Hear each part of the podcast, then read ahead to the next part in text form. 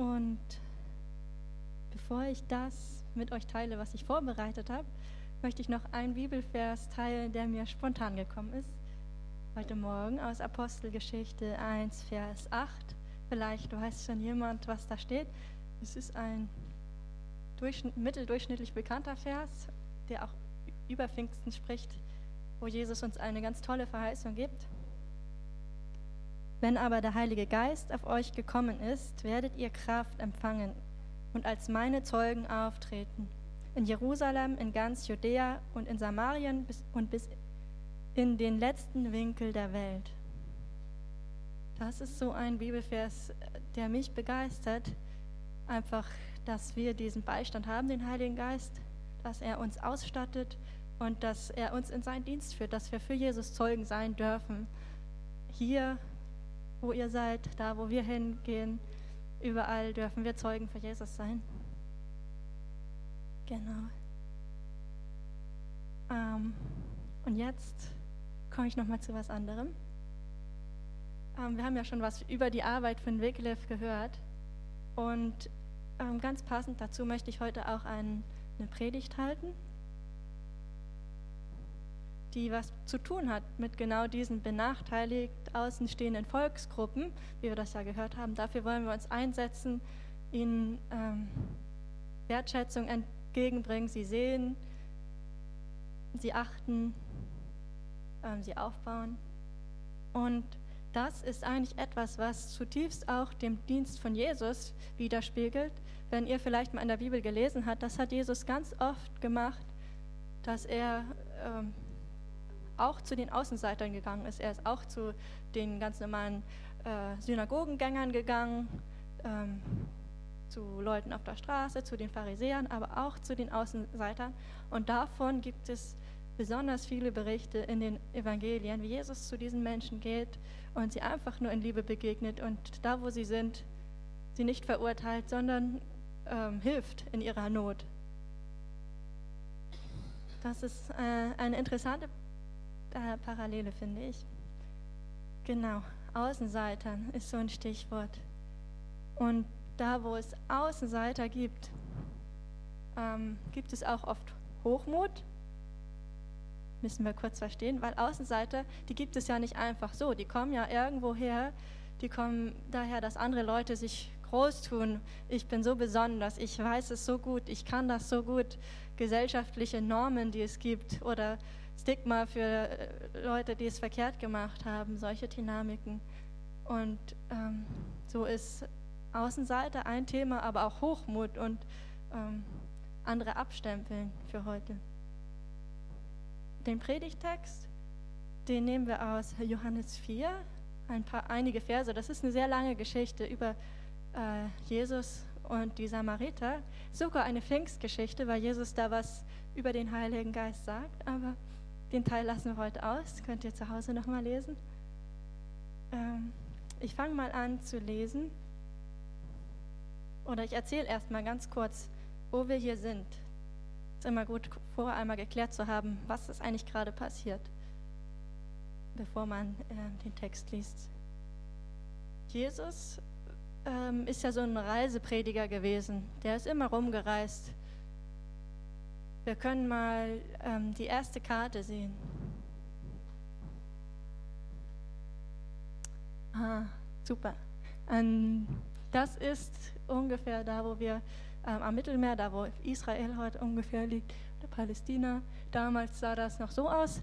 Das war ja ein ähm, Imperium und da gab es verschiedene Gebiete, also nicht eigenständige Länder, sondern hier so, das sind alles so Namen von verschiedenen Gebieten. Haben wir Judäa, wo Jerusalem liegt. Vielleicht könnt ihr das ganz klein da lesen, die Hauptstadt da oder die frühere Hauptstadt. Haben wir oben das Gebiet Samaria und ganz oben bei diesem kleinen See Galiläa. Das sind so die Orte, von der die Bibel ganz oft spricht. Und wir sind in unserer Geschichte, war Jesus gerade in Jerusalem, hat dort gelehrt, äh, ist abgehauen, weil die Pharisäer das nicht so mochten, was er macht ist noch ein bisschen in Judäa, in der Umgebung von Jerusalem rumgereist, um da unten ist es aber immer ein bisschen gefährlicher, weil in der Hauptstadt, in Jerusalem, sind halt die ganzen Pharisäer und die mochten Jesus nicht so gerne und manchmal, ach, den wollen wir wegjagen. Und bevor sie gekommen sind, ist Jesus dann immer geflüchtet. So. Und dieses Mal ist er wieder geflüchtet und wir können sehen, er wollte nach Galiläa und ist durch Samaria gereist. Und da setzt unsere Geschichte ein. Eine etwas lange Reise, äh, ist jetzt ein amerikanischer Maßstab, aber ich glaube, das ist schon mehr als eine Tagesreise zu Fuß. äh, und irgendwann kam er in Samaria an und machte dort eine Pause. Da lesen wir mal Johannes 4, Vers 7 bis 10. Seine Jünger waren in den Ort gegangen, um etwas zu essen zu kaufen. Da kam eine samaritanische Frau zum Brunnen, um Wasser zu holen.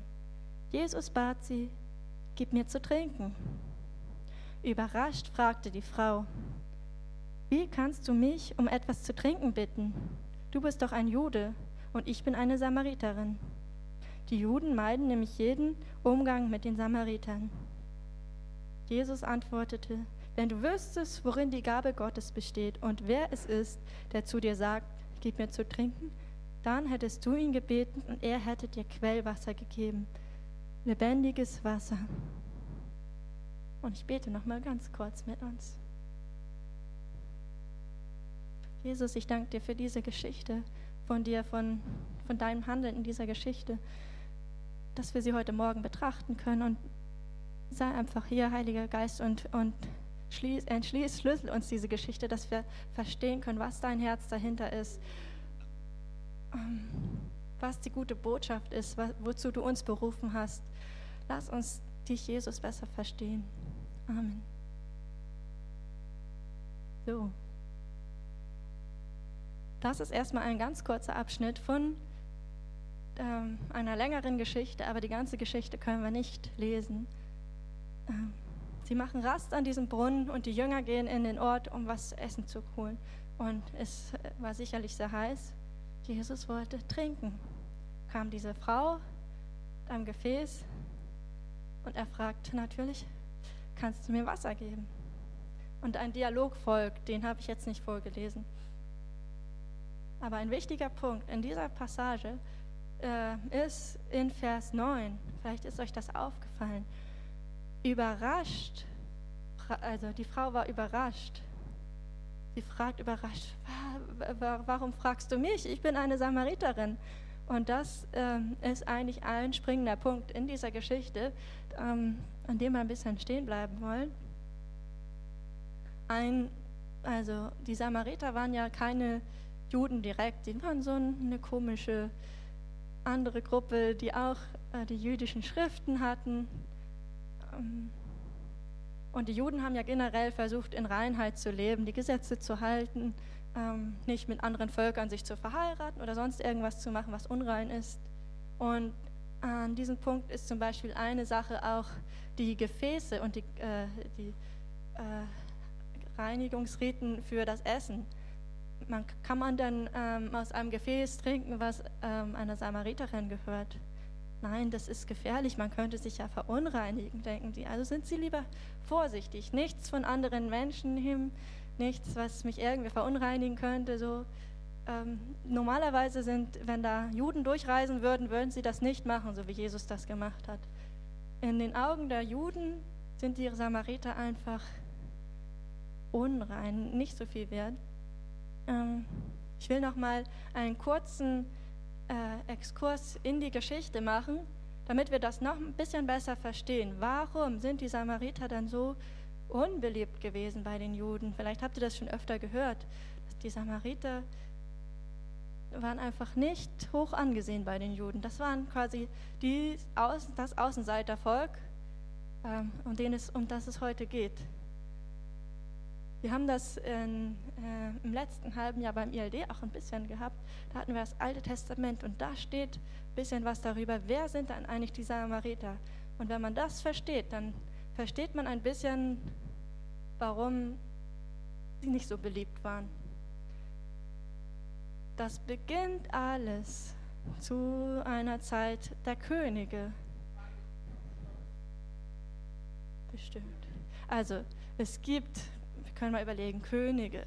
Da fallen uns ein Saul, David, Salomo.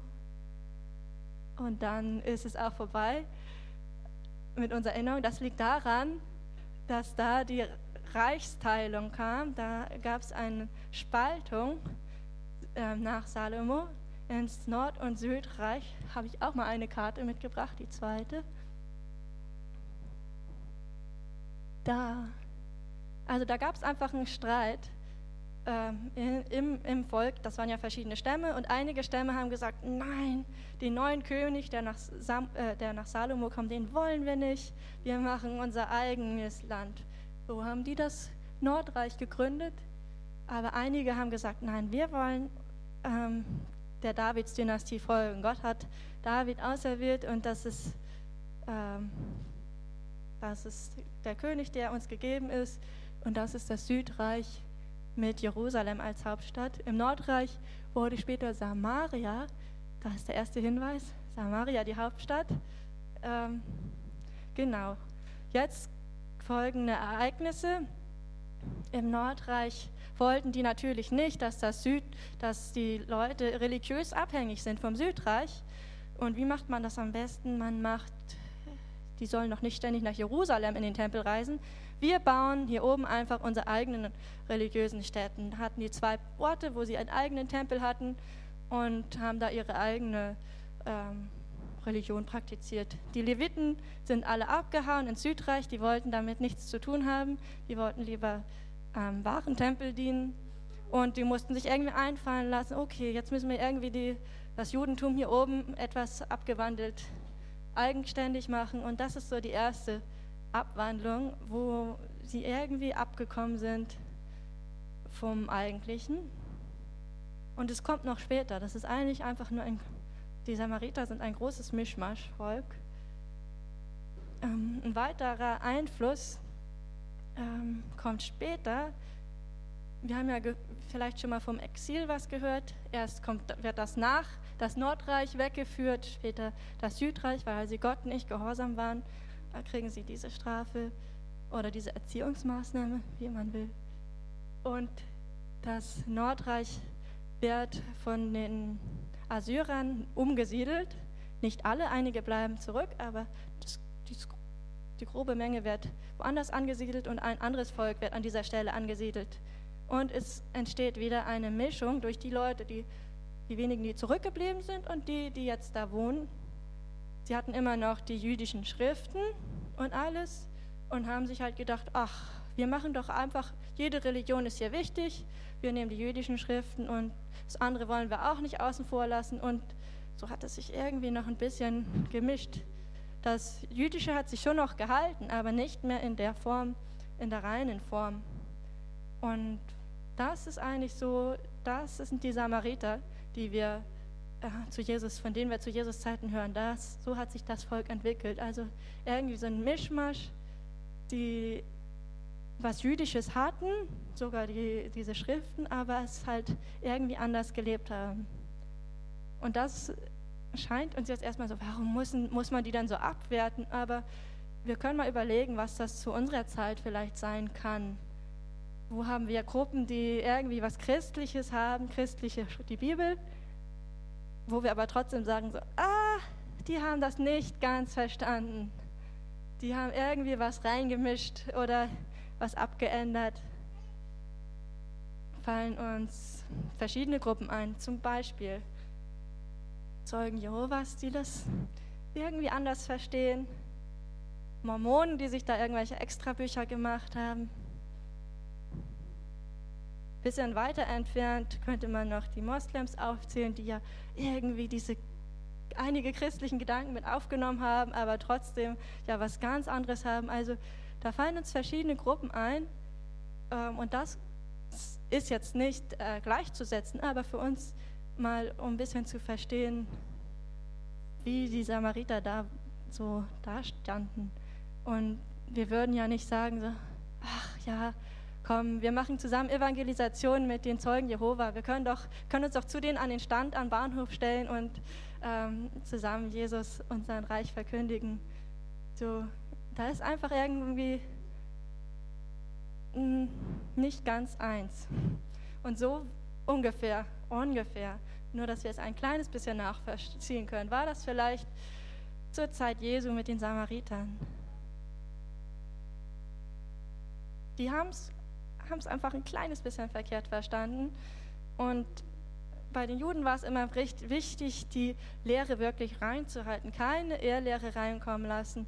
Und das ist ja auch eine wichtige Sache, dass man da nicht alles durcheinander mischt. Das ist an sich ein guter Ansatz, aber doch vermute ich, dass da ein kleines bisschen Hochmut verkappt war und sie ein kleines bisschen auf die Samariter hinabgeschaut haben. Oder vielleicht nicht nur ein kleines bisschen, vielleicht auch ein bisschen mehr als nur ein kleines bisschen. Und dann kommt dazu nicht nur dieses Außenseitervolk, äh, was die Samariter waren, diese Frau, über die wird uns berichtet, ähm, dass sie auch nicht so das beste Leben hatte. Sie war auch von, von ihrem, ihrer Ortschaft ab, äh, auf sie hinabgeschaut. Sie hatte verschiedene Männer gehabt, hat ein eigenartiges Leben gehabt und die Ortschaft, wo sie lebte, haben auch auf sie hinabgeschaut. Also erstmal die Samariter, die weiter unten waren und die Frau noch weiter unten. Quasi so äh, unterste Ebene von Außenseiter, die man erreichen kann. Aber nicht in Jesu Augen, denn er hat ja gesagt, hallo, gib mir doch was zu trinken. Und wir können gleich noch ein bisschen weiterlesen in der Geschichte. Die haben ja diesen Dialog und irgendwann schnallt diese Frau, ah, das ist vielleicht ein Prophet, dieser Jesus, der, der, der hat ja so weise Worte, der weiß so viel über mich, das muss ein Prophet sein. Und Jesus fängt an, das Evangelium zu verkünden. Und das können wir mal lesen ab Vers 19. Herr, ich sehe, dass du ein Prophet bist, sagte die Frau fragt, kommt sie mit ihren Fragen. Unsere Vorfahren haben Gott auf diesem Berg hier angebetet. Ihr Juden dagegen sagt, der richtige Ort, um Gott anzubeten, sei Jerusalem. Jesus erwiderte, Glaube mir, Frau, es kommt eine Zeit, wo ihr den Vater weder auf diesem Berg noch in Jerusalem anbeten werdet. Ihr Samariter betet an, ohne zu wissen, was ihr anbetet. Wir wir doch wissen, was wir anbeten, denn die Rettung der Welt kommt von den Juden. So beantwortet er ihre Fragen und erklärt das noch ein bisschen und kommt dann auf einen ganz wichtigen Punkt. Hat er hier schon angesprochen. Die Rettung der Welt, wo wir merken, die Rettung für die ganze Welt, kommt von den Juden. Ab Vers 25 dann, dann sagt die Frau, ja, ich weiß, dass der Messias kommen wird, entgegnete die Frau. Messias ist das hebräische Wort für Christus.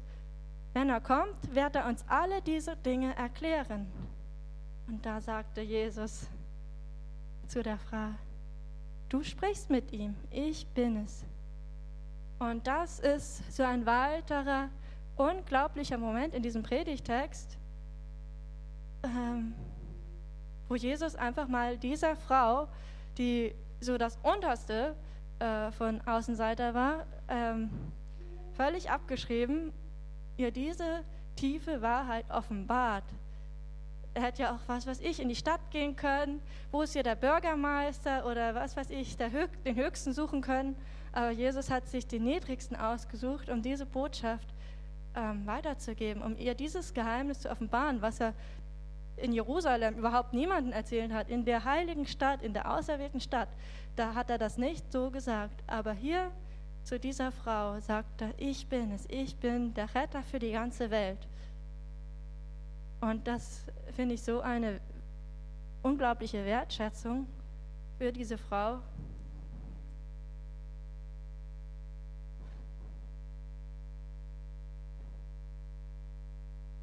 Und dann ähm, kommen die Jünger zurück und das Gespräch ist erstmal pausiert.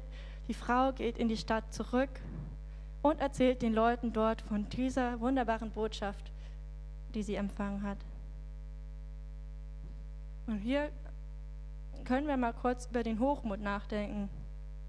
Den Hochmut der Juden.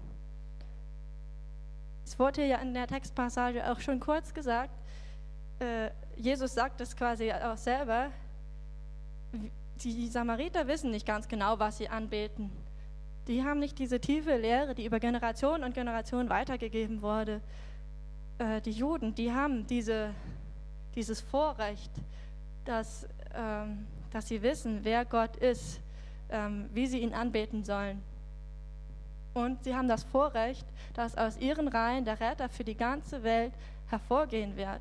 Aber heißt es dann, dass sie deswegen etwas Besseres sind als der Rest der Welt? Oder ist es vielleicht einfach ein Vorrecht, was Gott ihnen gegeben hat, eine Auserwählung, die sie empfangen haben als eine Gabe? Und ähm, das ist die Frage, was machen wir mit unserer, äh, mit den Gaben, die Gott uns gibt, mit der Auserwählung, die er vielleicht auch auf deinem Leben hat? Werden wir damit hochmütig und ähm, stolz und schauen auf andere herab, die das nicht haben, die das nicht verstanden haben. Die Samariter haben das nicht richtig verstanden. Aber ist das ein Grund, auf sie herabzuschauen? Gott möchte die ganze Welt retten, nicht nur die Juden. Das steht hier ausdrücklich, der Retter für die ganze Welt. Er möchte nicht nur die retten, die es richtig verstanden haben, auch die, die das vielleicht noch gar nicht richtig verstanden haben.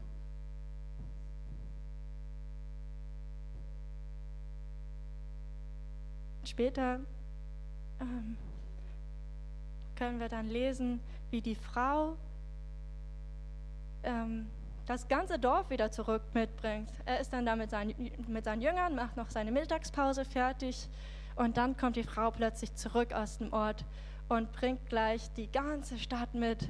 Und alle wollen wirklich wissen, was ist denn jetzt dran an dem, was die Frau mir da gerade in der Stadt erzählt hat. Ist da wirklich so, ist der Mann da wirklich da draußen? Ist er wirklich der Messias? Und die sind neugierig, sie wollen es wissen. Wenn da diese gute Botschaft stimmt, dann wollen wir ein Teil davon sein und diesem Mann jetzt gerade begegnen. Alle kommen sie rausgerannt und fragen und äh, sehen Jesus und fangen auch an zu glauben und bitten ihn, bleib doch bitte noch bei uns. Wir wollen, wir wollen, dass du bei uns bleibst, dass du uns lehrst, dass du uns Gottes Wahrheit offenbarst und uns das alles erzählst. Und was macht Jesus? Der lässt sich darauf ein. Der sagt, okay, gut, ich bleibe noch zwei Tage bei euch, habe gerade sowieso nichts Besseres zu tun. Er hätte auch sagen können, oh je, wenn, wenn das irgendjemand zu hören kriegt, dass ich hier irgendeinen samariterischen Ort noch zwei Tage länger als nur die Durchreise übernachte, oh, was denken die Leute? Das ist ein Unding, das äh, geht ja gar nicht, aber das kümmert ja Jesus nicht, ob er dann, ob da irgendwie jemand schlechten Eindruck von ihm kriegt. Der sagt, okay, ja, ihr seid mir wichtig, auch für euch ist diese Botschaft.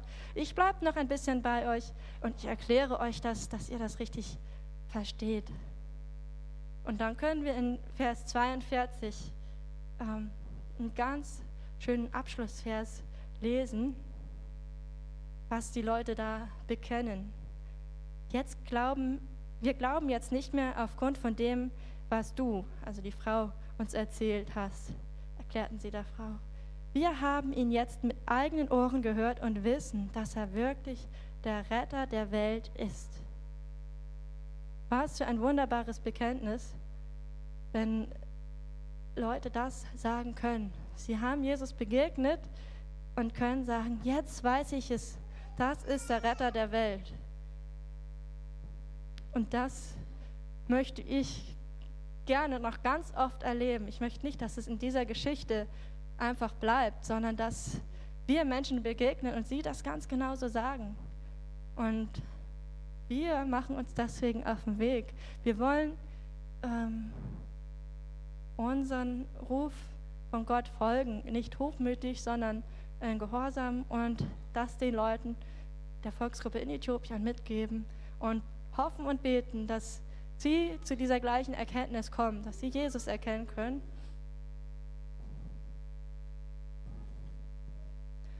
Und was ist mit euch? Das ist jetzt meine abschließende Frage. Was ist mit euch? Was macht ihr mit dieser Geschichte, mit dieser Predigt? Da stelle ich euch zuerst mal die Frage, sind wir nicht manchmal wie die Juden? Sind wir nicht manchmal hochmütig und denken über andere christliche Sekten vielleicht das gleiche wie die Juden über die Samariter? Und was ist, wenn wir denen begegnen? Versuchen wir dann besserwisserisch sie davon zu überzeugen, dass wir, dass wir doch die Wahrheit haben und dass sie das verkehrt verstanden haben? Ich glaube, das machen manche Christen manchmal. Ich habe davon schon gehört. ähm, vielleicht ja auch ich, wer weiß. Ähm, ich kann mich jetzt gerade nicht daran erinnern, aber ich kann mich davon auch nicht freisprechen. Das würde ich nicht wagen. Manchmal ist es eine Sache im Herzen. Es muss nicht etwas sein, was wir gemacht haben, aber etwas, was im Herzen ist. Ich würde denen am liebsten mal sagen, dass sie total daneben liegen, dass Ja, und in gewissermaßen sind wir wie die Juden, denn wir haben die Offenbarung von Jesus als den Retter für die Welt.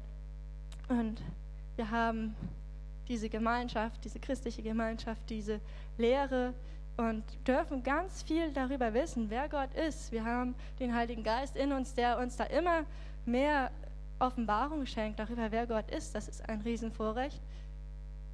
Und damit hochmütig umzugehen, wäre der verkehrte Weg. Es ist ein, eine Gabe Gottes, ein Geschenk und wir können bezeugen anderen, aber wir müssen nicht besserwisserisch damit umgehen. Aber wir dürfen bezeugen und die Kraft des Heiligen Geistes in uns wird das Zeugnis ähm, überbringen zu den anderen Menschen. Also die Sache mit dem Hochmut, da müssen wir ehrlich mit uns, mit uns selber sein. Nur wo wir ehrlich sind und wo wir Gott in unserem Leben vielleicht auch in einzelnen Bereichen reinlassen, kann er das verändern. Vielleicht ist es für dich dran, das Evangelium noch mal besser zu verstehen. Das war mein Gebet vor einigen Jahren. Ich möchte diese gute Botschaft, die so viel verändert hat in der Welt, tiefer verstehen. Weil wenn ich sie nicht verstanden habe, dann kann ich sie auch nicht weitergeben. Vielleicht denkst du, ich weiß gar nicht, was an diesem Evangelium so toll ist. Dann frag Gott einfach, sag mir nochmal, Gott, was ist das mit dem Evangelium? Warum verändert das die ganze Weltgeschichte? Und wir müssen Gott einfach um dieses barmherzige Herz bitten. Das ist nichts, was von uns kommt, wenn wir demütig werden.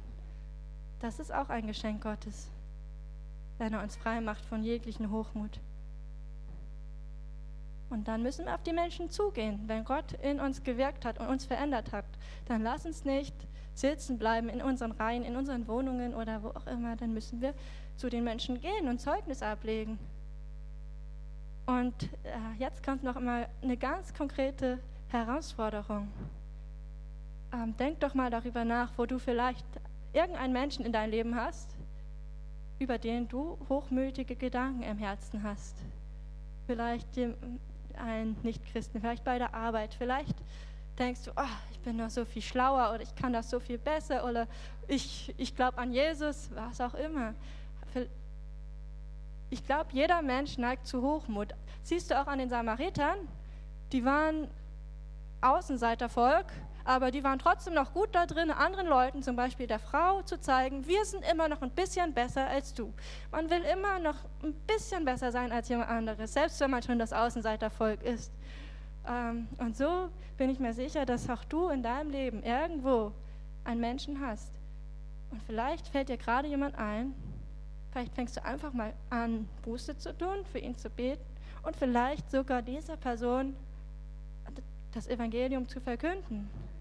Weil da, wo wir uns demütigen, und du musst dich demütigen, wenn du vor dieser Person hochmütig bist, um ihr zu begegnen, da, wo du dich dann gedemütigt hast, ist die Kraft des Evangeliums umso stärker, weil in Demut kann das Evangelium verkündet werden und die Herzen erreichen, so wie Jesus es gemacht hat.